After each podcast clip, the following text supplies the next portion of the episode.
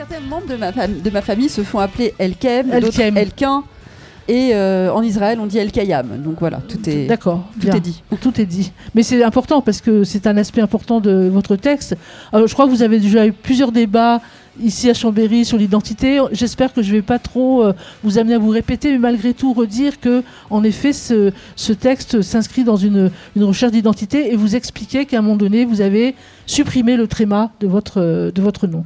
Le tailleur de Relizane, Relizane alors, le tailleur de Relizane, qui est une ville euh, en Algérie à 150 km d'Oran.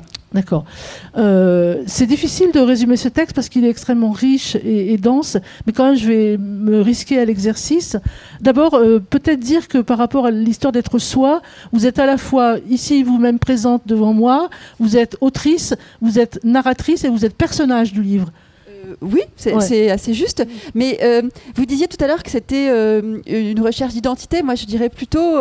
c'est plutôt un, livre sur l'origine et sur la, quête des origines. Parce que j'ai quand même une difficulté avec le mot identité qui est assez enfermant. Hein. J'en parle dans le bouquin d'ailleurs. Je dis que j'ai eu des sueurs froides quand Sarkozy a, a créé le ministère de l'identité nationale, qui, à mon sens, est quelque chose de très difficile à définir vous avez raison, on ne va pas épiloguer trop longtemps Identité renvoie à identique et exclut, est excluant, tout à fait.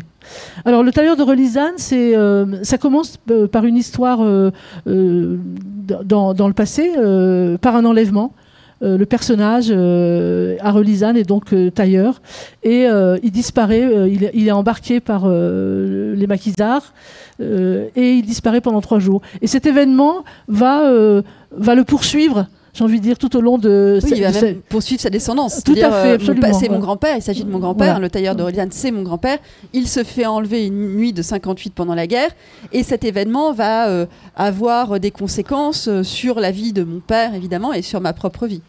Alors quand euh, cette, je parlais du mouvement des personnages, de leur comment ils s'approchent d'eux-mêmes, j'ai envie de dire que ça, vaut pour beaucoup de vos personnages dans, ce texte-là. Ça vaut pour vous, Olivia, mais aussi pour d'autres personnes peut-être euh, préciser avant de, passer la parole à Asia que euh, cet événement, euh, que pendant dix ans, vous expliquez que pendant dix ans, pendant votre mariage, avant votre divorce, vous avez écarté l'Algérie, vous avez écarté cette part de votre histoire, vous l'avez, donc on a parlé du tréma, mais voilà, vous ne vouliez pas entendre parler de ça il y a un, une note qui m'a marqué. Euh, vous avez refusé de lire les livres de Benjamin Stora, par exemple. Oui, enfin, c'était un refus. C'est-à-dire qu'en en fait, j'avais tous les livres de Benjamin Stora, mais à chaque fois que, que, bah, je, que je que j'ouvrais les livres, j'arrivais pas à les lire. Bon, j'adore lire, j'aime énormément lire, vous voyez, donc c'était très bizarre. Il y avait une espèce de refus, je pense, inconscient. C'était pas moi qui me disais, ah, je refuse Benjamin Stora, pas du tout. C'est quelqu'un en plus très sympathique qui m'a beaucoup aidé dans, la construction de ce livre, par ailleurs. Mais, mais, euh, mais voilà, il y avait vraiment. Euh, d'ailleurs, je vais vous raconter juste une anecdote très rapidement. Euh, j'ai vu Benjamin Stora au moment où je commençais l'écriture de ce livre, et le premier truc que je lui dis, c'est J'ai jamais réussi à lire vos livres. Donc il va là, bon d'accord, mais très gentil. Enfin, il a accepté ce, refus inconscient que, j'avais. Et depuis, je me suis rattrapée. Alors, on, parlera sans doute, on reviendra sur, euh, bien sûr, Marcel, le grand-père, qui est quand même, j'ai envie de dire, le personnage central de ce texte. Il lui doit son titre. Mais aussi, euh, ce que votre, votre décision d'aller vers cette histoire-là, elle va faire bouger dans votre famille, et notamment euh, chez votre père, puisque le livre se clôt quand même sur votre père, dans un lieu particulier dont on parlera peut-être ou pas. Ça dépendra de votre désir d'aller jusqu'à certains points du texte. Asia Julight, vous publiez Noire précieuse euh, chez Gallimard dans la collection Continent Noir. Euh, j'ai envie d'entrer dans ce livre par son titre. Noire précieuse, c'est euh, le, surnom, enfin la façon dont une mère, Oumou, appelle sa fille Céleste. Peut-être nous dire ce que signifie ce noir précieuse par rapport à une histoire de peau. Ce texte est essentiellement au début une histoire de peau. Bonjour à tous. Alors, euh, Noire précieuse, c'est effectivement la manière dont Oumou appelle sa fille Céleste, parce que, contrairement à sa mère, elle n'a pas encore entaché sa peau, elle n'a pas cherché à se, à dépigmenter, et donc sa peau très noire, très foncée, est encore euh, immaculée. D'où le titre. Alors, euh, je sens que ce livre ne s'est pas écrit sans de votre part une plongée extrêmement importante et récurrente et dense dans un quartier de Paris. Peut-être nous dire deux mots de ce quartier Oui, alors c'est le 10e arrondissement de, Paris, donc Château d'Eau. Euh, un quartier à majorité euh, noire, donc qui accueille une grande partie de la diaspora africaine parisienne. Et j'avais pour habitude de préparer mes cours en café à Château d'Eau. Et c'est là que, euh, qu'en écoutant les conversations à côté de moi, j'ai découvert le nouchi. Donc euh, ce, dialecte, ce mélange entre euh, français et, et, langue ivoirienne, parler ivoirien. Et j'ai eu envie de retranscrire ce langage. Et c'est comme ça que je suis entrée dans l'écriture. Alors deux mots peut-être sur Céleste, qui est donc la jeune fille. elle est lycéenne? euh, au début du texte. Elle prépare euh, des examens. Et hum, en fait, ce, personnage, j'ai parlé tout à l'heure de mouvement et de traversée. On parlera d'une traversée à, la fin du texte. Elle traverse plusieurs espaces sociaux. Peut-être euh, c'est un des points importants du texte, c'est-à-dire qu'elle est à la fois dans l'intimité avec sa mère, dans ce tout petit appartement, euh, dans les boutiques aussi du quartier, dans les rues. Euh, elle est reconnue, très connue. Euh, elle entre dans plusieurs types de, magasins. Et puis, elle, fréquente un autre espace totalement différent, dans un grand lycée parisien. Peut-être comment vous avez, comment c'est créé ce personnage qui au fond nous permet nous lecteurs de comprendre ces diversités de, de territoires? Céleste euh, m'a permis de dire beaucoup de moi sans trop en révéler, puisqu'on est aussi très euh, différentes, notamment euh, physiquement. Et j'ai connu tous ces, hum, toutes ces différences, tous ces, tous ces espaces qui me renvoyaient à la fois à mes origines, des traditions, des transgressions. Et, et, un peu comme Olivia, je, je, questionne sans cesse le mot identité et je dirais plutôt que Céleste, dans ses, ses traversées, recherche euh, la tranquillité, recherche une, place, plus que euh, finalement euh, des identités qui seraient un peu trop figées. Donc elle évolue dans cet espace parisien qui est multiple, puisque, puisqu'à Château d'Eau, elle est entourée de, de noirs pas seulement de sa mère, mais il y a aussi évidemment les, coiffeuses, les commerçants, etc. Et puis... Les, les Les, tantis, oui. Ce qui est difficile, c'est que euh, quand elle sort d'un espace, on va tout de suite euh, l'affubler de noms assez, euh, assez atroces. Donc si elle s'éloigne un peu trop de ses origines noires, on va dire que c'est une bounty. Donc on, retrouve encore une fois ce parler très imagé de peau noire et intérieur blanc, donc une vendue. Et puis quand, quand elle est dans cet espace du quartier latin, donc Henri IV Sciences Po, on va la ramener à ses, origines noires, tout en lui disant qu'elle n'est pas tout à fait comme les Noirs. Donc voilà, elle, navigue euh, un peu entre tout ça jusqu'à finalement trouver euh, sa place, il me semble, à la fin du roman. D'après ce que vous dites, on, entend quelque chose de très fort, je trouve. C'est-à-dire que elle est tout le temps désignée par l'autre et désignée de manière réduite. Nous réduit à une identité tout à fait étroite, en fait me semble-t-il. Bien sûr, et c'est la question de, l'altérité. Et Céleste ne se définit jamais, euh, ça n'est jamais une, volonté de sa part. C'est toujours dans le regard de l'autre qu'on la renvoie euh, à, ce qu'elle est et puis euh, à ses apparences aussi. Alors, on, reviendra sur votre personnage et notamment sa relation avec sa mère, qui est un des aspects très forts du texte, puisqu'il y a, je ne sais pas si on en parlera, mais il y a une scène finale euh, qui, est une, une forme de retrouvaille avec cette mère dont elle s'est d'une certaine façon malgré tout éloignée. Alors Hugo Pavio, je suis très intriguée par votre euh, situation parce que euh, vous êtes un homme de théâtre. vous avez pu donner plusieurs pièces. Je crois que vous étiez à Avignon il n'y a pas très longtemps avec la trilogie d'Alexandre, qui, doit être un oiseau rare dans son genre, Alexandre aussi, hein, ce personnage. Euh, oui, c'est un oiseau rare, et puis c'est une œuvre qui, même dans la forme, euh, est un petit peu particulière, puisque c'est donc une trilogie que j'ai créée en 2012, 2016 et 2017. Euh, je suis à la fois l'auteur et le metteur en scène. Et la particularité, c'est que c'est une suite avec le même comédien qui joue le même rôle, donc Alexandre, sur les trois pièces. Mm. Voilà. Alors, on, on, reviendra au théâtre peut-être. Vous publiez euh, un livre, Les oiseaux rares, justement, euh, chez euh, Au Seuil. Et j'ai envie de vous poser peut-être une toute petite première question, après avoir rapidement brossé le, le, panorama de ce texte. on est dans deux lieux différents. un micro-lycée en région parisienne, dans lequel je crois que vous êtes intervenu vous-même en tant que metteur en scène homme de théâtre. On le sent, c'est très clair.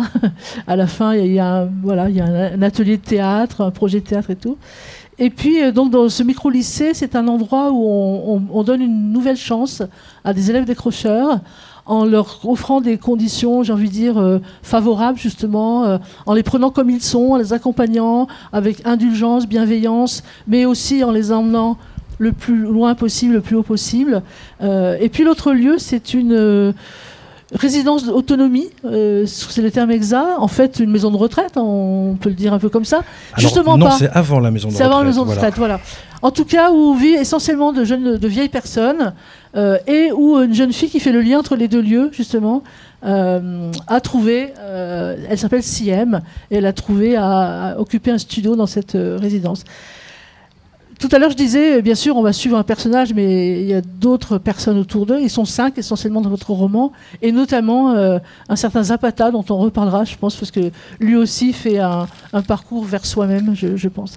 Alors, ma petite première question, euh, Hugo, c'est, je suis très étonné de, lire un livre sans aucun dialogue.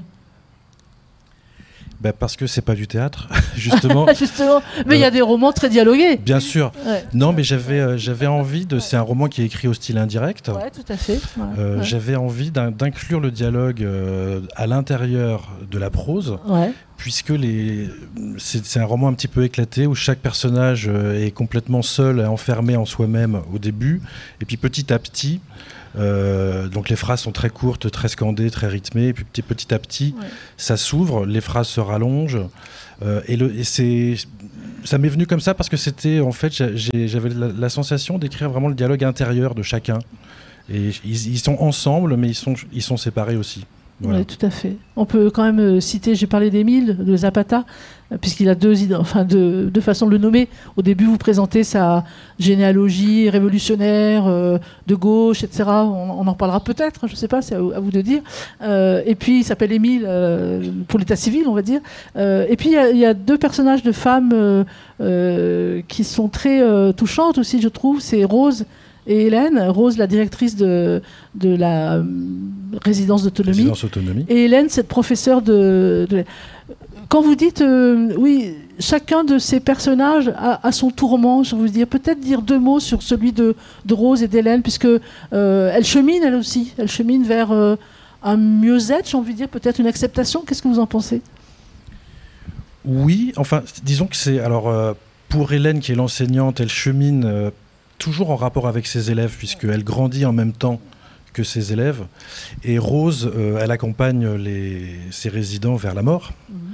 Et donc, elle a un rapport aussi, c'est un personnage qui est le questionnement sur la mort, Rose. Euh, sur la mémoire aussi.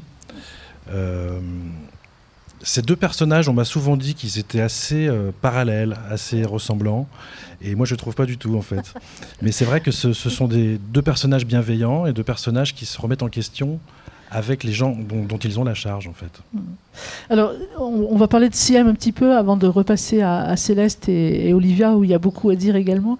Euh, très, très rapidement, j'ai envie de dire c'est un personnage qui est dans une espèce de, pas de détestation mais de, déni de soi euh, très très fort. C'est-à-dire qu'il euh, y, y, a tout un passage au début du texte où elle ne parle d'elle qu'avec des phrases négatives. Ce passage m'a frappé. Absolument. Ouais, ouais. Donc d'où lui vient cette, incapacité à s'aimer? Bah, de plusieurs raisons. Il y a des raisons euh, sociales, il y a des raisons puisque c'est quelqu'un dont on considère qu'elle n'a pas d'avenir, euh, et puis c'est euh, des raisons de, défaillance de système familial. Et oui, c'est quelqu'un qui, qui m'a été inspiré alors par beaucoup d'élèves pendant une dizaine d'années du micro-lycée en particulier. Donc c'est un petit peu un conglomérat de tous ces élèves que j'ai pu rencontrer. Vous avez fusionné des figures J'ai fusionné et puis j'ai inventé aussi. Et il y a la particularité euh, dans, dans, le phénomène d'écriture, c'est que Siem, donc, qui est moitié algérienne, moitié française, et elle n'est pas allée en Algérie et elle rejette donc la moitié de son identité. et il se trouve que eh ben, je suis allé en Algérie avec une ancienne élève du micro-lycée que j'ai observé rencontrer la moitié d'elle-même en fait. Et au retour, c'était très très différent. Donc voilà, il y, a aussi l'identité, il y a aussi euh, euh, tout ça derrière. Vous avez effectivement euh, ce que vous appelez derrière l'eau, hein, l'autre côté de l'eau en commun dans ces trois textes. C'est-à-dire d'aller voir de l'autre côté pour mieux comprendre, apprendre et peut-être réconcilier quelque chose en soi. Alors je, voudrais revenir à, Céleste, si vous voulez bien, Sia, par rapport à cette relation à la mer. je crois qu'on comprend qu'il y a un choc à l'âge de 10 ans, en fait, quand elle comprend euh, ce que sa mère est en train de faire d'elle-même. Peut-être euh, aborder cette question de, bah, justement, de qu'est-ce que c'est qu'être soi pour la mère, en fait? Alors, euh, pour revenir à ce moment que je trouve, c'est l'un des temps les plus forts dans le roman, c'est ce moment que je trouve sain et nécessaire dans la vie de chacun, qui est la déchirure euh, le moment où nos parents ne nous apparaissent plus comme des parents, mais comme des adultes, avec leurs faiblesses, avec leurs défauts, et qu'on les voit dans, tout ce qu'ils sont, dans tout ce qu'ils ont été. Et euh, Céleste euh, demande à sa mère si elle se dépigmente la peau, et Oumou va lui mentir. Donc, c'est pas tant que Koumou se dépigmente la peau qui pose problème à Céleste, c'est de sentir que sa mère est capable de mensonges et que c'est la première fois qu'elle euh, qu'elle a affaire à, une figure euh, désacralisée qui était tout pour elle. Donc ce temps est important. Et donc euh, la question qu'est-ce qu'être soi pour Oumou Oumou ne le sait pas parce que, parce que très tôt elle a eu cette, cette blessure qui venait d'un homme qui lui disait que sa peau n'était pas assez claire pour, pour qu'il puisse envisager une relation sentimentale avec elle. Et que et, cette image de la dépigmentation, pour moi, elle est très forte parce que euh, la peau, c'est ce qui, ce qu'on a finalement de, de, plus intime. Et être capable de la, de la brûler, de la, de la déchirer pour euh, ressembler à quelque chose et pour sortir de soi, c'était pour moi très fort. Et, c'est le symptôme d'un personnage qui, euh, qui ne sait pas qui il est et qui a, qui a toujours existé dans les yeux des autres, notamment des hommes fait. Il y a dans le roman euh, une rupture par rapport au présent de, la narration de Céleste, où vous nous emmenez justement dans le passé amoureux de d'Omo, avec Omar, euh, avec d'autres, un autre homme. Et c'est intéressant parce que ça donne une espèce de profondeur de champ au texte, je trouve, brusquement. Euh, tout à l'heure, on, va, on va évoquer d'autres points communs dans vos textes. on a parlé de l'Algérie, on a parlé de, de l'ailleurs, de il y a, le désir de venir ici aussi. Hein. J'étais très bouleversée personnellement par un, passage de votre livre où Bosso raconte qui fait écho à, à Chir, dans, chez vous, euh, Hugo, raconte son périple. Euh, je ne sais pas, enfin, je, vous pose la question, comment, dans quel état intime on est quand on écrit un, passage aussi dur, aussi euh, violent et bouleversant? On retient son souffle très fort parce que ce que j'ai écrit, je l'ai reçu, on me l'a raconté dans la plus grande des confiances. Et donc j'ai essayé de, retranscrire avec euh, honnêteté et fidélité ce qui m'avait été confié parce que c'est extrêmement précieux.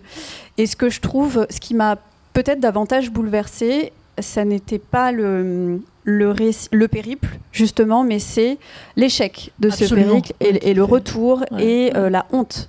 La honte que c'est, et puis, euh, et puis le fait que ce personnage, Bosso, euh, devienne un, paria. Parce que parce qu'il n'a pas réussi à passer derrière l'eau. Donc c'est ce regard, c'est ce c'est ce personnage qu'on considère comme euh, comme maudit qui m'a profondément bouleversé, qui m'a donné envie de d'en parler dans le roman. Vous dites, on me l'a raconté, on comprend tout par rapport à la langue, le Nushi dont on n'a pas encore parlé.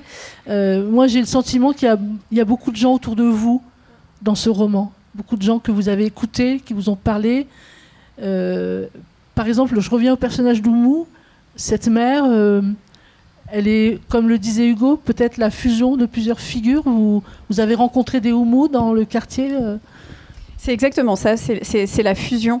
Et j'aime beaucoup l'idée parce que, parce que la, la peau, la peau d'Oumou est en feu, elle est euh, enflammée à cause des produits euh, toxiques. D'ailleurs, on l'appelle la femme feu, mais la femme Céleste ne comprend pas. Céleste ne sait pas qu'il s'agit de, de sa mère euh, et qu'on se moque d'elle. Oumou, c'est la, la, fusion, oui, de toutes les femmes que j'ai rencontrées à Château d'Eau et qui au début ne voulaient pas me confier leur histoire parce que parce qu'elles avaient peur, elles se disaient que j'étais euh, journaliste, elles se disaient que j'allais les dénoncer parce qu'elles étaient sans papier. Et puis me voyant euh, revenir tous les jours. Et puis après, c'est aussi du, donnant-donnant, c'est-à-dire que je viens pas juste pour, qu'on me raconte une histoire, c'est que je, viens, je propose euh, différents types de services, je me fais coiffer, donc je m'installe dans cet univers tranquillement et, petit à petit, en parlant de moi, on va, ces, personnes-là vont euh, trouver dans ce que je dis des, échos et elles vont se confier au fur et à mesure jusqu'à ce que, jusqu'à ce que la parole cède et que ça leur fasse du bien. Et j'ai été, euh, J'étais toute fière lorsque euh, j'avais le livre entre les mains de retourner dans ce quartier et de leur donner parce que je sais que ce sont des personnes qui, euh, d'ailleurs, elles n'ont toujours pas lu le livre, mais elles sont ravies de l'avoir entre les mains et c'est une fierté pour elles. Et à chaque fois, je leur dis mais essayez de le lire, il se lit facilement, etc. Et c'est pas quelque chose euh, d'aisé la lecture, mais du coup le roman trône dans leur dans leur salon de coiffure et, et j'en suis très fière. Voilà. Et vous avez bien raison. Alors Olivia, euh, je voudrais qu'on revienne à vos personnages, euh, au chemin qu'ils font. Et moi, je voudrais m'arrêter euh, sur Marcel et Viviane, parce que je trouve cette histoire très très émouvante. Quoi. Parce que finalement, alors je pense qu'aussi, on le sait, on le comprend, il y a beaucoup de monde autour de vous dans ce texte. Il y a beaucoup de gens qui, qui arrivent dans ce D'ailleurs, ça m'empêchait, enfin, ça m'empêchait de dormir euh, quand, quand j'écrivais le texte parce que je veux bien le croire. mes grands-parents étaient vraiment très présents, physiquement présents. Alors, ils sont morts en 2010, euh, à 4 mois d'écart. Euh, et d'ailleurs, j'étais enceinte de mon premier enfant quand ils sont morts. Et, et ça, enfin, leur présence est, reste d'ailleurs. Je pensais que je serais un peu débarrassée de mes fantômes familiaux, mais non, ils restent très présents. Et pendant l'écriture du livre, ils étaient très présents dans ma chambre la nuit. Ça m'empêchait de dormir. Ces deux personnages, euh, dans ce roman qui est fait d'aller-retour entre le passé et le présent, euh, qui est fait de, euh, de voilà, de, de dérive vers euh, certains d'autres personnages, votre oncle, votre père, euh, euh, il y a les vivants et les morts, enfin il faudra qu'on en parle hein, de la présence des morts dans, le texte. Et en fait, vous avez construit petit à petit une histoire qui est celle d'un couple, avec un portrait, je trouve, extrêmement contrasté, juste. C'est pas géographique. Je trouve qu'il y a, une volonté d'humanité. le personnage de Viviane il est terrible ce personnage. Elle reste très, elle reste pour moi euh, Viviane, qui était donc euh, ma grand-mère, euh, très énigmatique. Oui, oui, absolument. Il y a, y compris dans, son prénom, Viviane la vie. Et en même temps, c'est un personnage très dépressif, très dur qui va euh, être confronté, je pense, à, une des choses les plus difficiles qui soit dans la vie, euh, c'est de devoir euh, en, extrême urgence partir, quitter sa maison.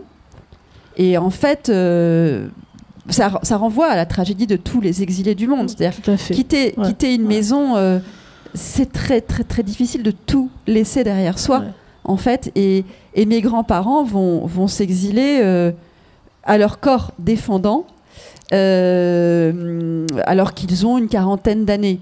Donc ils ont déjà une vie hmm. bien construite à Relisane. Euh, ce sont des, petits artisans, euh, ils sont pas riches du tout. ils sont très bien intégrés dans, la société relisanaise. toute leur famille, toute la famille El Kaïm est née à Relisane depuis 400 ans. Bref, ils sont chez eux, quoi. Ils sont chez eux, oui, tout à fait.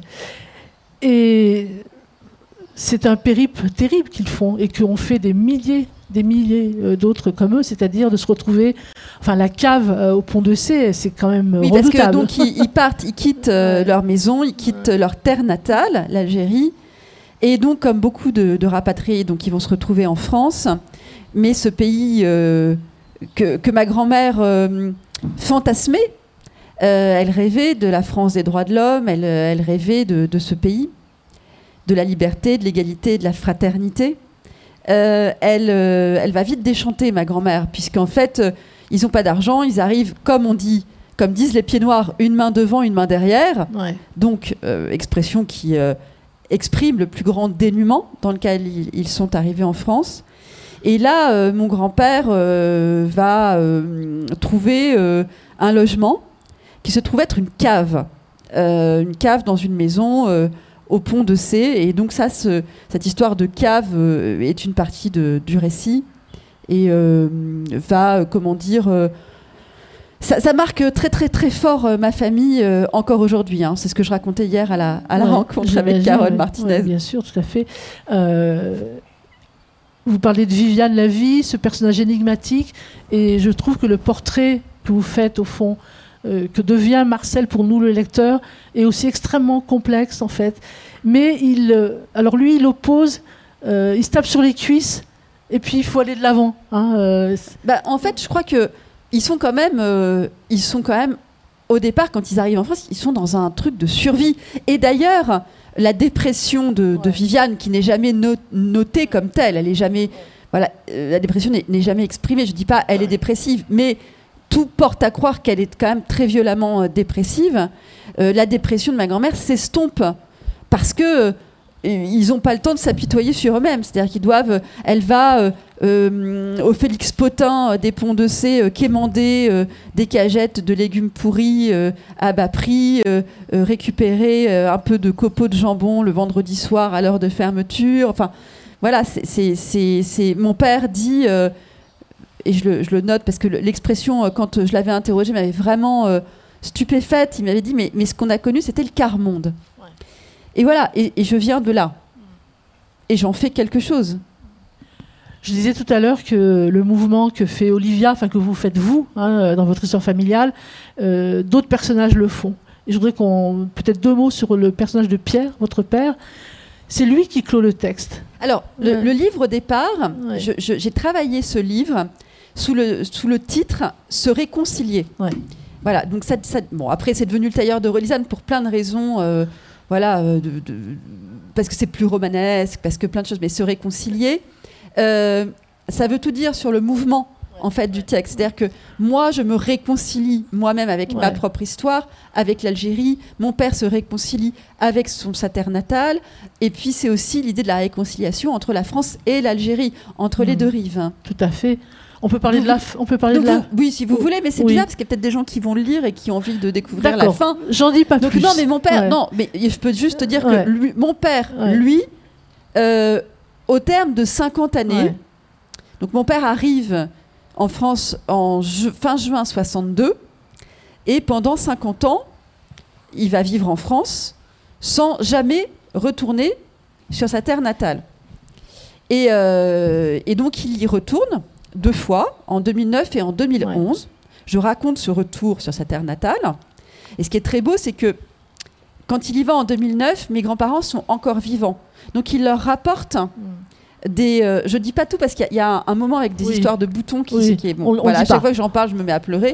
je, comprends. Mais, euh, mais, voilà, il leur rapporte des images, des films, etc. Et donc euh, il y a ce passage où il montre à ses parents des images de Relisane qu'ils ont quittées 50 ans auparavant. Mais le truc le plus incroyable, c'est que mon père me dit bah finalement ça y est, je suis plus en grande vacances. Maintenant que je suis retournée parce que quand quand quand, euh, quand ils sont partis en extrême vitesse, il en a 62, en 62, il a 10 ans et euh, mes grands-parents lui disent mais tu sais, c'est pas grave, t'inquiète pas, on part pour des grandes vacances. Bah, les grandes vacances ont duré 50 ans, jusqu'à ce qu'ils retournent à la maison, quoi, d'une certaine manière. Tout à fait.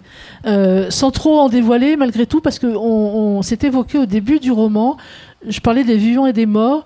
Ce qui est dit à plusieurs reprises, ce qui est terrible pour ces gens-là, c'est qu'ils laissent leur mort derrière eux aussi. Alors, ça, c'est le truc super déchirant, finalement, de, de, de, la tragédie de l'exil. C'est on quitte une maison c'est très dur, mais aussi on quitte aussi les tombes euh, de ceux qu'on a aimés. Et par exemple, mes grands-parents sont les premiers de ma famille à être enterrés en France. Euh, je suis la première à être née en France. Mais ce qui est tragique, c'est que mon grand-père, enfin toute ma famille, euh, a laissé euh, les tombes de leurs parents, de, de cette sœur qui s'est suicidée, des bébés qui sont morts voilà, à la naissance. Voilà, cette tragédie de laisser derrière soi ces tombes, c'est quelque chose de, de, violent, vraiment violent. Le, le, personnage de Clotilde, la deuxième Clotilde, parce qu'on donne aussi des, prénoms euh, euh, d'un mort, d'une morte, euh, il, il m'a beaucoup touché aussi, parce qu'il dit des choses aussi sur la condition de la femme. D'après ce que vous racontez. Oui, alors c'est un, un, personnage en filigrane, c'est pas un personnage central du livre, mais mon grand-père avait 6, 7 je crois même huit frères et sœurs. Euh, la, famille El-Kaïm était une famille très nombreuse. Euh, euh, et, parmi ses, frères et sœurs, il y avait, a eu un bébé qui s'appelait Clotilde, qui est mort à 4 mois. Puis il y a une deuxième Clotilde donc, qui naît et, et, elle se suicide à 15 ou 16 ans. Je présuppose que c'est parce qu'on voulait la marier à un homme dont elle ne voulait pas. Et elle s'est suicidée en avalant de l'eau de javel et du vinaigre blanc. Voilà, donc elle s'est, euh, elle s'est dissoute de, de l'intérieur. Horrible. Voilà, et, et, et mon grand-père euh, me parlait très souvent de, de sa sœur, Clotilde. Et, euh, et, elle, voilà, cette, cette figure va, va, va, lui parler, en fait. C'est une figure qui parle. Je, je la fais, je, je fais mm. parler la morte. Et donc on, l'entend, on entend sa voix. tout à fait. Alors je voudrais revenir à, Céleste, si vous voulez bien, euh, Asia. Euh, peut-être le choix du prénom, Céleste. Le choix du nom d'un personnage, c'est toujours un, moment important. D'où vient-il? Euh, pour comprendre le prénom Céleste, je pense qu'il faut, il faut revenir au choix du prénom de sa maman, Oumu. Donc Oumu est un prénom qui est issu de la racine Oum en arabe, donc la mère parce qu'Oumou, dans l'œuvre, dans est une figure euh, féminine que je rapproche beaucoup euh, de, euh, de Marie. Donc, avec Joseph comme ça en arrière-plan, puisqu'Oumou n'a pas besoin d'homme dans sa vie. Enfin, elle a, eu, elle a eu besoin d'un homme pour enfanter, mais elle est plus mère qu'épouse finalement.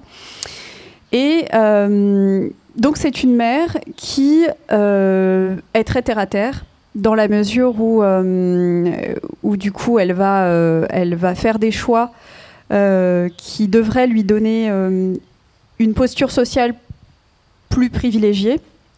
Céleste, c'est tout l'inverse. C'est tout l'inverse.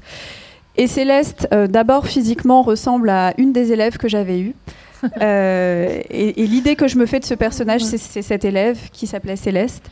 Et d'autre part, euh, j'aime beaucoup ce prénom parce que pour moi, ce, personnage est très. Céleste est en dehors de toutes ces considérations, jusqu'à très longtemps, jusqu'au désenchantement, jusqu'au mensonge de sa mère. Donc elle est, euh, elle est au-dessus de, ces questionnements-là autour de, l'identité jusqu'à un certain temps. Ouais. Tout à l'heure, vous disiez que dans les espaces qu'elle traverse, elle cherche la tranquillité, et je trouve qu'elle y arrive relativement par exemple, dans le, milieu qui n'est pas du tout le sien, du grand lycée parisien, de cette culture euh, à laquelle elle ne comprend rien au début, cette façon d'être, de se vêtir et tout, finalement, euh, grâce à Clémentine, peut-être aussi grâce à un personnage, elle arrive à, trouver sa place. Elle, arrive à être soi euh, sans se renier, sans voilà. Je trouve qu'elle atteint par une grâce, je ne sais pas d'où elle vient, cette espèce de tranquillité. Je ne sais pas si vous êtes d'accord avec ça. Oui, Clémentine joue un rôle très important dans la construction de, de Céleste. C'est pas du tout le personnage qui va euh, sauver euh, la petite africaine, loin de là. C'est euh, au contraire le, regard extrêmement bienveillant et sincère qui, va permettre d'accepter qui on est. Et ça va aussi dans les deux sens, puisque Clémentine est très attirée par l'univers de Céleste et, et vient valoriser ce que Céleste ne voit plus euh, de, son, de l'univers maternel. Donc, euh, il y a tout un passage où euh, Clémentine s'extasie de, de, ce qu'elle voit dans ce quartier, dans ce, cet appartement. Et, qui est bah, très éloigné de son appartement haussmanien, très figé, très, très propre et, et finalement sans sourire. Donc c'est, tout l'inverse, oui. Donc Clémentine se construit grâce à cette amitié, pardon, Céleste se construit grâce à cette amitié. Et euh, elle est très tranquille aussi parce qu'elle est certaine de ses capacités intellectuelles. chose que sa mère n'avait pas. Et ça lui donne une assise euh, et, une posture que sa mère n'a pas. Et c'est en ce sens qu'elle qu'elle va, qu'elle va dépasser ce que, ce que sa mère n'a pas, pas, ou qu'elle va trouver ce que sa mère n'a pas su trouver. Pour elle. En tout cas, vous abordez un point important qui, qui euh, traverse vos trois textes, c'est qu'on ne devient soi que euh, face à l'autre en se construisant euh, dans cette, euh, cette, altérité. Et je voudrais qu'on aborde euh, un aspect qu'on n'a pas encore évoqué, Hugo, c'est la relation entre Siem et Émile. Peut-être je vous laisse en parler. En tout cas, c'est quand on a parlé de ce mouvement vers soi-même, j'ai l'impression que ces deux-là, ils le font absolument l'un avec l'autre, avec des moments d'hésitation, de, de, silence, de disparition, mais ils se retrouvent petit à petit, alors qu'ils ont franchement rien en commun. Ah, vous trouvez Au début, on peut se dire, on a ah, l'impression. Au début, oui. c'est deux forts en gueule quand même. Oui, tout à fait. Disons que c'est des personnages qui sont un peu des becs verseurs. Euh, euh, les becs verseurs. Oui, c'est-à-dire que bah, Émile ah, est à la fin de sa vie et Siem au début de, sa vie. Et quelque part, sans dévoiler trop non plus, euh, métaphoriquement et pas que métaphoriquement, Émile va offrir sa vie à Siem. Et donc, ce sont des personnages euh, qui. C'est vraiment un livre sur la transmission, alors à l'école et en dehors de l'école, la transmission choisie surtout. Et ces deux-là vont se choisir. Et c'est vrai qu'Émile, par exemple, euh, bon, bah, Siem est très fâché avec les géographies, de, par ses origines et de par sa difficulté à se situer. Eh bien, Émile a beaucoup de cartons dans, son petit studio, et dans ces cartons, il a des cartes de restaurants qui, datent de 60 ans, tous les, tous les restaurants qu'il a fait quand il était contremaître sur les chantiers. Et puis, il sort les cartons un par un, etc., et il va euh, lui raconter tous les plats qu'il mangeait dans chaque ville. Et comme ça, il va relier à chaque fois euh, un souvenir à quelque chose de concret, un, un endroit à quelque chose de concret. Et c'est pour moi très important le fait d'associer la connaissance avec le, avec le ressenti. Et c'est vraiment deux personnes qui vont, qui vont se, se, donner à être comme ça, en fait. Et puis, et puis ils, ont, ils ont quand même en commun d'être vus comme deux invisibles par la société. Tout à fait. Voilà, ils vont se mettre dans la lumière ensemble. Ouais. ils montent des petites marches là, ah ensemble, en se soutenant. Euh, Alors, les cartons, il faut, il faut s'en débarrasser des cartons, mais chez vous, il faut les ouvrir. Il faut ouvrir la valise Samsonite. Ouais, c'est, une chez moi, c'est une valise que m'apporte euh, un bagage que m'apporte mon père, une valise à roulettes Samsonite dans laquelle euh, il y a tous les, les papiers, les photos, euh, les, les, documents d'état civil sur lesquels voilà que je vais peu à peu exhumer de, de la valise. Et il y a une photo que, que j'exhume de la valise, une photo de du père de Marcel, donc de mon arrière-grand-père, qui est prise euh, en 42. Euh, c'est son document d'identité et, ça m'a choqué parce que euh, la photo est, prise de, profil et, c'est vraiment une, caricature, un cliché antisémite, hein, cette, cette, photo. Et, donc en, voyant cette photo, je réalise que mes grands-parents ont été déchus de leur nationalité entre, au moment des lois de Vichy. Euh, chose dont ils ne m'ont strictement jamais parlé. Est-ce qu'il y a d'autres cartons à ouvrir après ce roman, euh, Olivia Oh là là, si vous saviez. Hein. ah non, non, mais attendez. Non, non, mais, Parce que j'ai une, histoire d'amour avec les caves. Hein. Non, vraiment, je l'ai dit hier. je ne cesse de, dire ça. Et je pense que ça fait marrer mon père. Mes parents me regardent. Il faut savoir un truc. Chaque une de mes interventions retransmises, mes parents, c'est vraiment hyper mignon. Bon, mais donc, avec mon père, très régulièrement, nous rangeons ma cave. Et donc il est très très fort pour le rangement de cave. Je pense que c'est vraiment lié à, ce, voilà, à cette tragédie initiale. Euh, et, en fait, euh, j'ai beaucoup de cartons, ouais. Mais c'est marrant parce qu'à chaque fois que j'ouvre un, nouveau carton, je découvre un truc.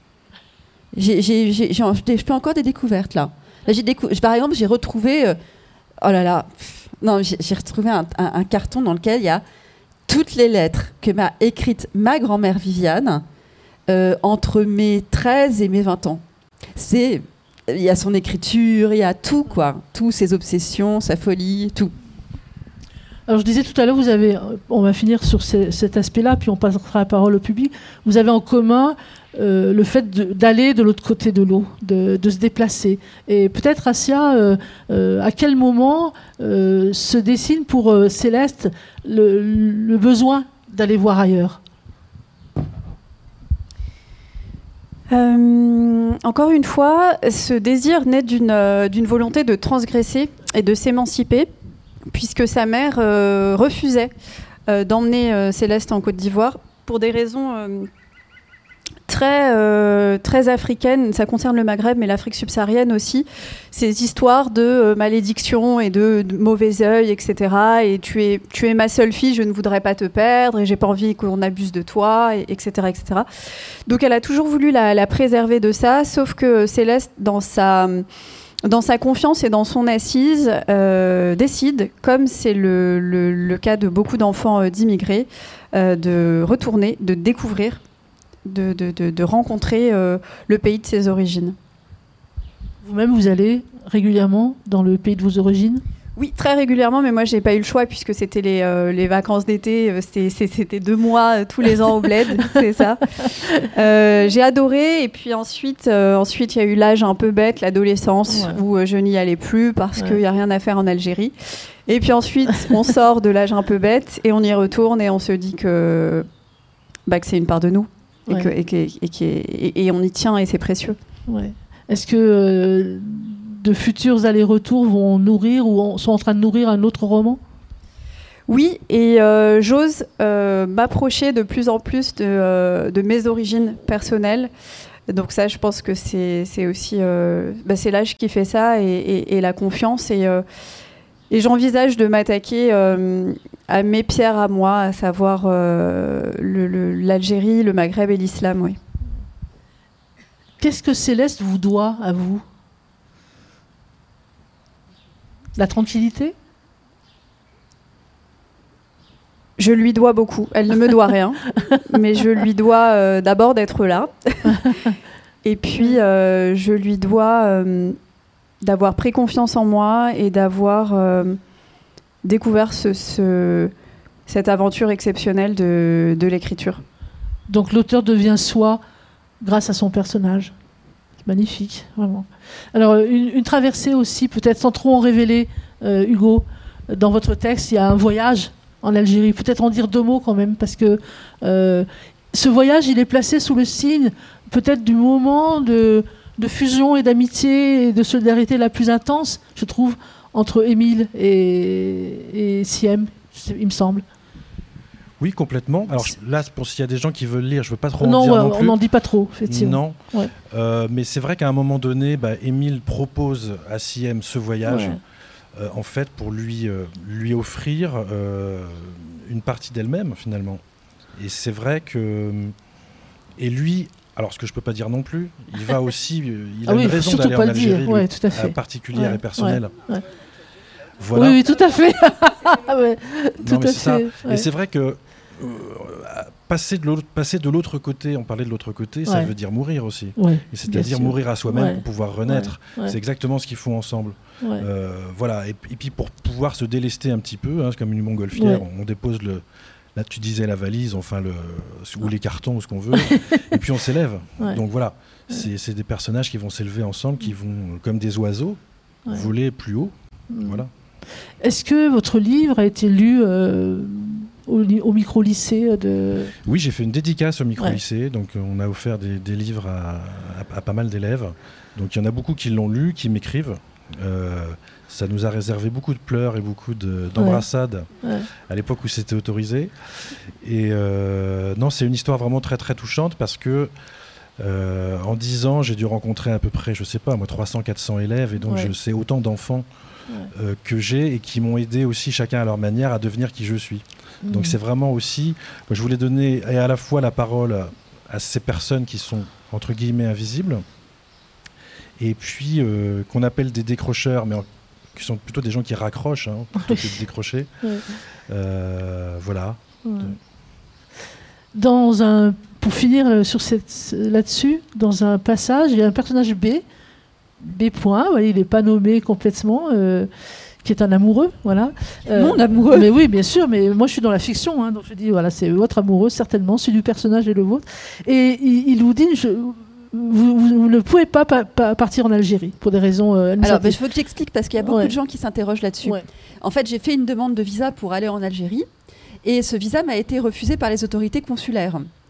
Et, chose vraiment invraisemblable, B, qui est mon amoureux, lui obtient le visa.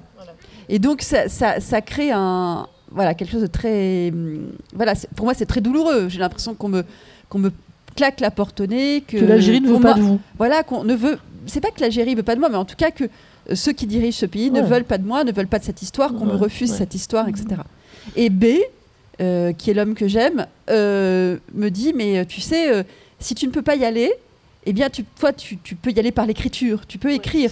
Et donc, c'est lui qui me, finalement, qui m'engage sur le chemin de l'écriture et qui va m'emmener dans le Var, dans une maison dans laquelle je vais, je vais écrire une partie de ce livre. Pour finir complètement cette fois, le, destin de ce livre dans votre famille? Alors, c'est un, chouette destin. Ouais. En fait, euh, parce que. Enfin, j'ai estimé que je rendais grâce à mes ancêtres. Vous leur dressez une stèle Oui, d'une certaine manière, je leur, je leur, dresse un tombeau de papier. Et euh, mon père a lu le livre, a été très, très ému, mon frère euh, aussi. Voilà. Pour moi, c'était très important que, que ce livre soit reçu par mes parents surtout par mon père évidemment. J'avais très très peur qu'il meure avant de lire le livre. Ça, c'est une névrose, hein, mais bon, voilà. J'avais peur que mon père euh, meure euh, du coronavirus euh, avant de lire le livre. Donc, je lui ai dit vite, vite, vite, lis-le dès qu'il était prêt. Et puis, et puis voilà, mon frère, ma mère. Enfin, c'était très important que qu'il soit, qu'il me porte aussi. Voilà. Très bien. Merci à tous les trois. On va peut-être passer faire circuler un micro dans, j'allais dire la salle, non, dans la prairie pour peut-être euh, prolonger un tout petit peu cet échange. Il y a beaucoup de choses à dire. En même temps, on ne peut pas tout révéler, hein, c'est normal, on ne peut pas raconter la fin des textes, mais il y aurait beaucoup à dire sur la fin de ces textes. Voilà. Alors.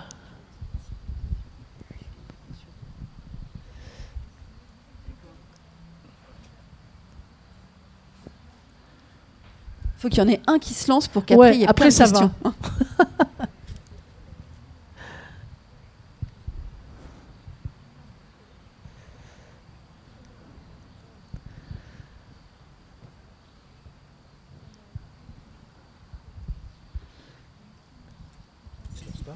Ça y est.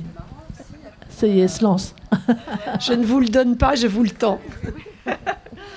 bon, d'abord, euh, bravo à tous les trois. Hein. J'ai lu les trois romans. Euh, tous les trois sont excellents. Un peu plus près du micro. Oui, alors moi j'avais une petite question pour euh, Hugo Pavio. C'est un des derniers livres que j'ai lu cette année. Et effectivement, quand je suis rentrée dans le roman, j'ai eu un peu l'impression de regarder un documentaire parce que bon, ce micro-lycée, euh, et au fur et à mesure des pages, euh, les personnages ont vraiment pris humanité. Enfin, ça a été mon, ressenti. Alors bon, bah, je trouve que c'est pour ça, c'était très bien fait. Et en fait, ma question n'est pas une question. Je voulais simplement vous féliciter pour, pour, cette, pour cette progression, en fin de compte, et qui fait que, bon, on lâche pas le livre, en fait. Parce que c'est vrai que quand on. Ça m'est arrivé de lire des livres où c'est vraiment très, très documenté. Et il n'y a pas le, côté euh, humain. Et après, il déborde dans votre livre. Alors donc, bravo, hein, bravo pour ça. Merci beaucoup. Tu as raison, le mouvement est lancé. Bonjour, merci, euh, merci à vous trois. Et euh, concernant euh, Monsieur Pavauge, moi, ce qui m'a fait réagir, c'est quand vous parlez de ceux qui décrochent, c'est souvent ceux qui raccrochent. Et en fait, enfin, effectivement, sans rentrer dans un domaine très personnel, on se rend parfois, lorsque l'on va chercher ces gens qui décrochent, ça demande d'aller chercher des ressources en nous aussi. Parce que parfois, ça fait peur, celui qui décroche.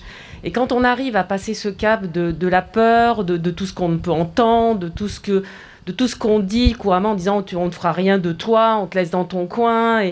C'est facile à la limite parce qu'on demande à l'autre de faire le pas. Mais nous, on ne se remet pas en question en soi. Quand on, fait la démarche inverse et qu'on dit ok, euh, on t'a toujours dit que tu n'étais rien, mais on va essayer quand même. Euh, je trouve que quand on fait cette démarche, euh, déjà, on invite l'autre à la faire aussi, donc il y a un échange. Et euh, ensuite, souvent, ça nous demande à nous de se remettre en question et surtout d'aller chercher, d'aller puiser des ressources Et c'est cette recherche de soi aussi que je trouve qu'on voit dans votre livre, dans cette démarche que font vos, personnages. C'est-à-dire qu'en allant chercher les autres et en, acceptant de, rentrer dans l'autre, eh ben, ils se découvrent soi-même et ils vont chercher au plus profond d'eux-mêmes. Et, euh, ça, je trouve que euh, c'est beau et c'est magique, quoi. Et euh, pour ceux qui font cette démarche, c'est aussi une richesse. En fait, l'autre qui décroche apporte énormément, Henri peut enrichir l'autre. Et je trouve que c'est voilà, c'est beau. Eh bien, merci. Oui, ben, vous, vous, venez de faire un beau résumé de ce que devrait être la vie, en fait, je crois. C'est euh, Rimbaud disait je étais un autre. Euh, c'est non, mais merci et je suis tout à fait d'accord.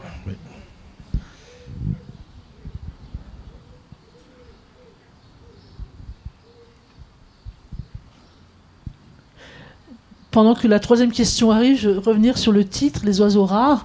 À moi, c'est une expression qu'on me disait dans ma famille. Ah, celui-là, c'est un oiseau rare. Alors, dans quelle signification? Parce qu'il y en a eh ben, plusieurs, en fait. Oui, alors je crois que ça voulait dire euh, oh ben, c'est quelqu'un qui mérite qu'on s'intéresse à lui, qu'il est un peu singulier. Euh. Moi, je crois que ça renvoie justement à l'unicité, à la singularité de chacun et le fait que chacun a une valeur. Enfin, moi, je le. Bah, c'est tout à fait ça. Mais l'oiseau rare, c'est aussi quand on dit je cherche l'oiseau rare, c'est quelqu'un qui est plein de qualités. Et donc, trouver l'oiseau rare en soi, euh, souvent, quand on n'y arrive pas soi-même, bah, c'est plus facile quand les autres nous, font révélateur, comme pour le papier photo. En tout cas, ça m'a rappelé, je crois, des, des phrases que j'entendais quand j'étais euh, jeune. Et moi aussi, je pense. Alors, la troisième question. Euh, oui, si, si, il y a une main qui se lève derrière. Ah, d'accord. Moi, je voulais m'adresser à Asia. par rapport à Céleste, que pensez-vous qu'elle puisse être comme mère quand elle aura elle-même trouvé sa place? Ah ouh Alors, j'ai, oui, bah, en fait, j'y pense parce que, parce que nombreux sont les lecteurs qui, effectivement, euh, souhaiteraient lire la suite.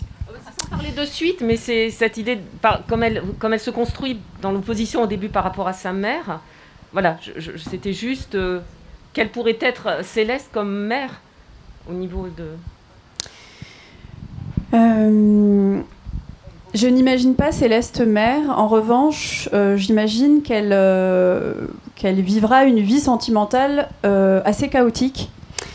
Je ne, j'ai pas, envie de d'exprimer nécessairement pourquoi, parce que parce qu'en fait ça, pourrait bloquer votre imagination.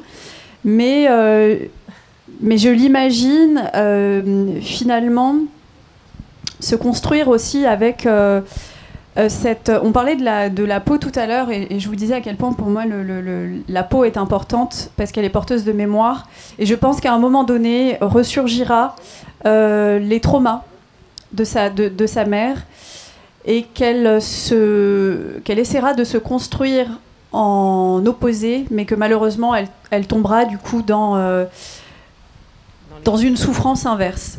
Donc je ne la vois pas mère, je, je, la vois dans une vie sentimentale, mais euh, assez tragique.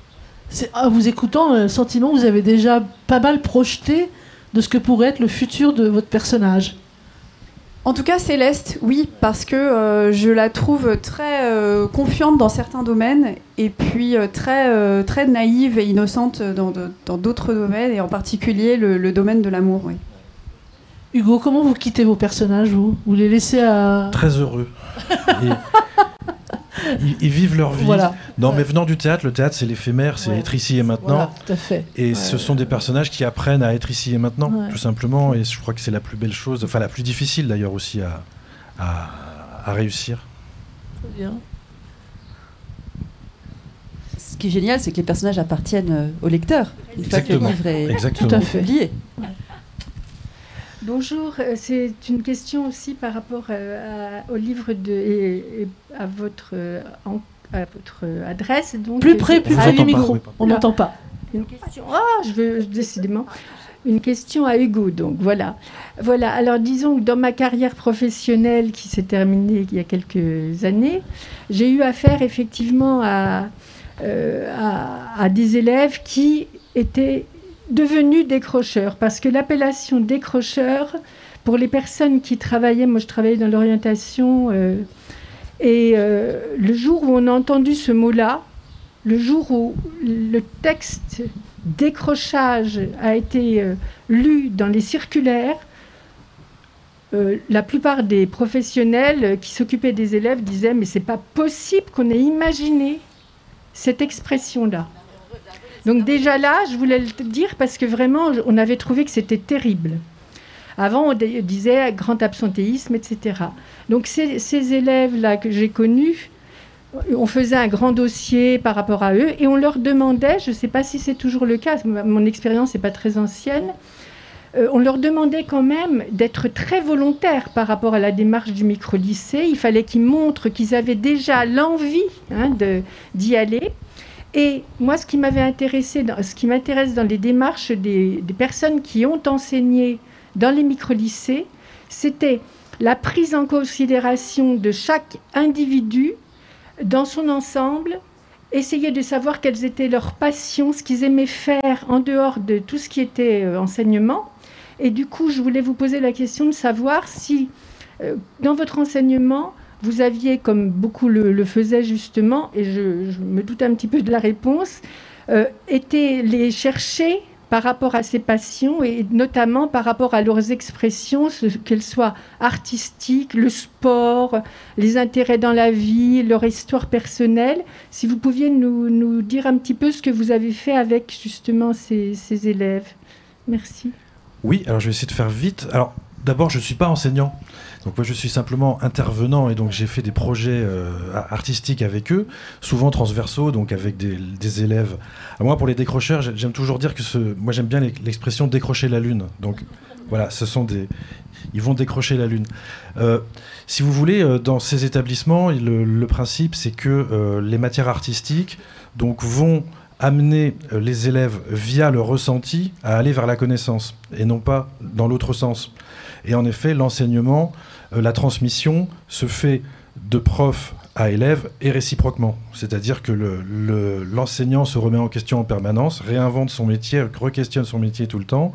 Donc moi, je vous parle de ça en tant qu'observateur, puisque moi, n'étant pas enseignant, je sais, la, seule chose dont je peux témoigner, euh, et Dieu sait pourtant si j'étais vraiment fâché avec, c'est que ça m'a donné envie de retourner à l'école parce que euh, moi qui me sens pas forcément très à l'aise dans un lycée, là j'y allais vraiment très tranquillement.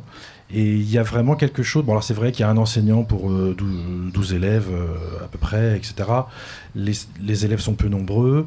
il y a des séjours d'écriture hors les murs. Il y a plein de choses comme ça. Et pour un, artiste intervenant, bah, moi, ils m'ont offert aussi d'écrire ce roman. Donc, ils m'ont offert mon passage du théâtre au roman. Donc j'ai beaucoup grandi avec eux. Non, mais c'est ce que vous dites est juste. Ce que vous dites est, juste. Voilà, je ne sais pas si. Merci.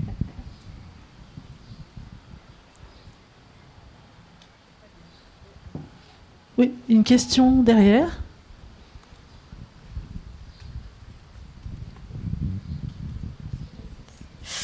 Bonjour. Euh, moi, c'était plus de l'ordre de, la réflexion, parce que tout ce que vous venez de dire euh, me, donne envie de rappeler à toute cette aimable assistance que dès qu'il y a différence, dès qu'il y a, euh, dès qu'on n'est pas pareil, dès qu'on est, qu'on est différent, voilà, que ce soit la peau, que ce soit le décrochage ou l'accrochage, que ce soit la manière de penser, que ce soit la sexualité, que ce soit tout ce qu'on veut, eh bien, ça veut dire que euh, on pourra aller plus haut, mais on en bavera plus, de toute façon.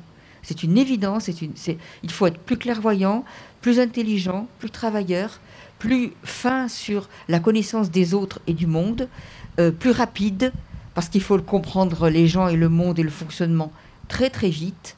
Et, euh, euh, pour arriver au même endroit, il faudra beaucoup plus d'énergie et de force. Pour ceux qui ne me connaissent pas, je m'appelle Yasmina, donc d'un papa algérien. Je suis aveugle, donc en situation de handicap. non, non, moi je dis aveugle, je vous rassure tout de suite. Et, en plus, je suis même pas un mec, je suis juste une femme. Voilà, donc euh, je sais de quoi je parle. Voilà. Merci en tout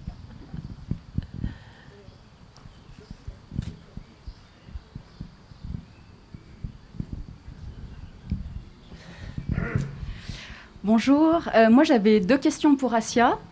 Euh, première question, euh, croyez-vous encore, j'ai envie de dire, au concept de méritocratie? Deuxième question, euh, je crois que vous avez dit dans une précédente conversation que Céleste était une transfuge de classe. Euh, pour avoir lu euh, notamment Nesrin Slaoui, son ouvrage Illégitime, moi je récuse complètement ce concept de transfuge de classe. Elle, d'ailleurs, cite Fabien Truyong et emploie plus volontiers le concept de chevaux à bascule. Et d'ailleurs, il est très intéressant de noter qu'au moment même où Céleste accède à Sciences Po, bah, finalement, elle s'en retourne euh, sur la terre de ses origines. Voilà, merci. Merci.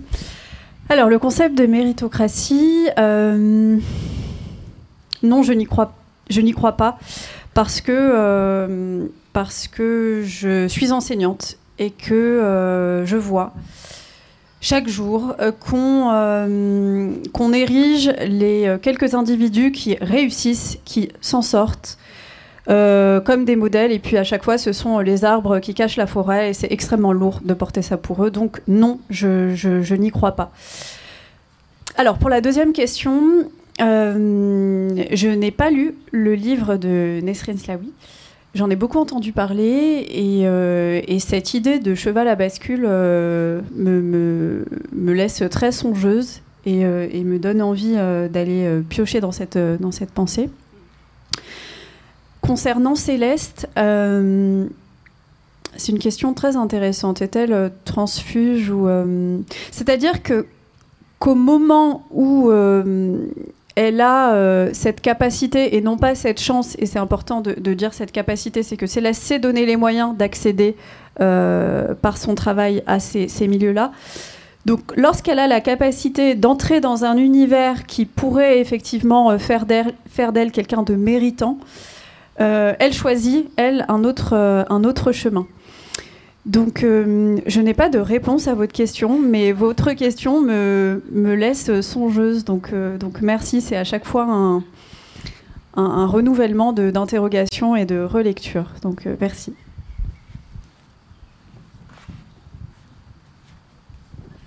Oui, bien sûr. Juste un petit mot, ça me fait vraiment penser, votre échange, à à la question de réussir dans la vie ou réussir sa vie, qui sont quand même deux choses très différentes. Voilà, ça m'a fait écho à ça.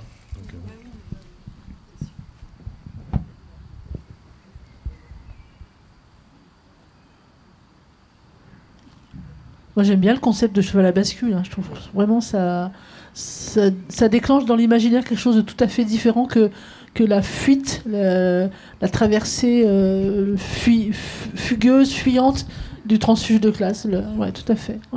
Et, il me semble que d'ailleurs dans Pardon, oui. Non, je, ne voulais pas vous couper. Il y a aussi un concept qui est ultra intéressant. Euh, c'est le concept euh, d'Abdel Malek euh, Sayed, qui, qui est la double absence que vous connaissez peut-être.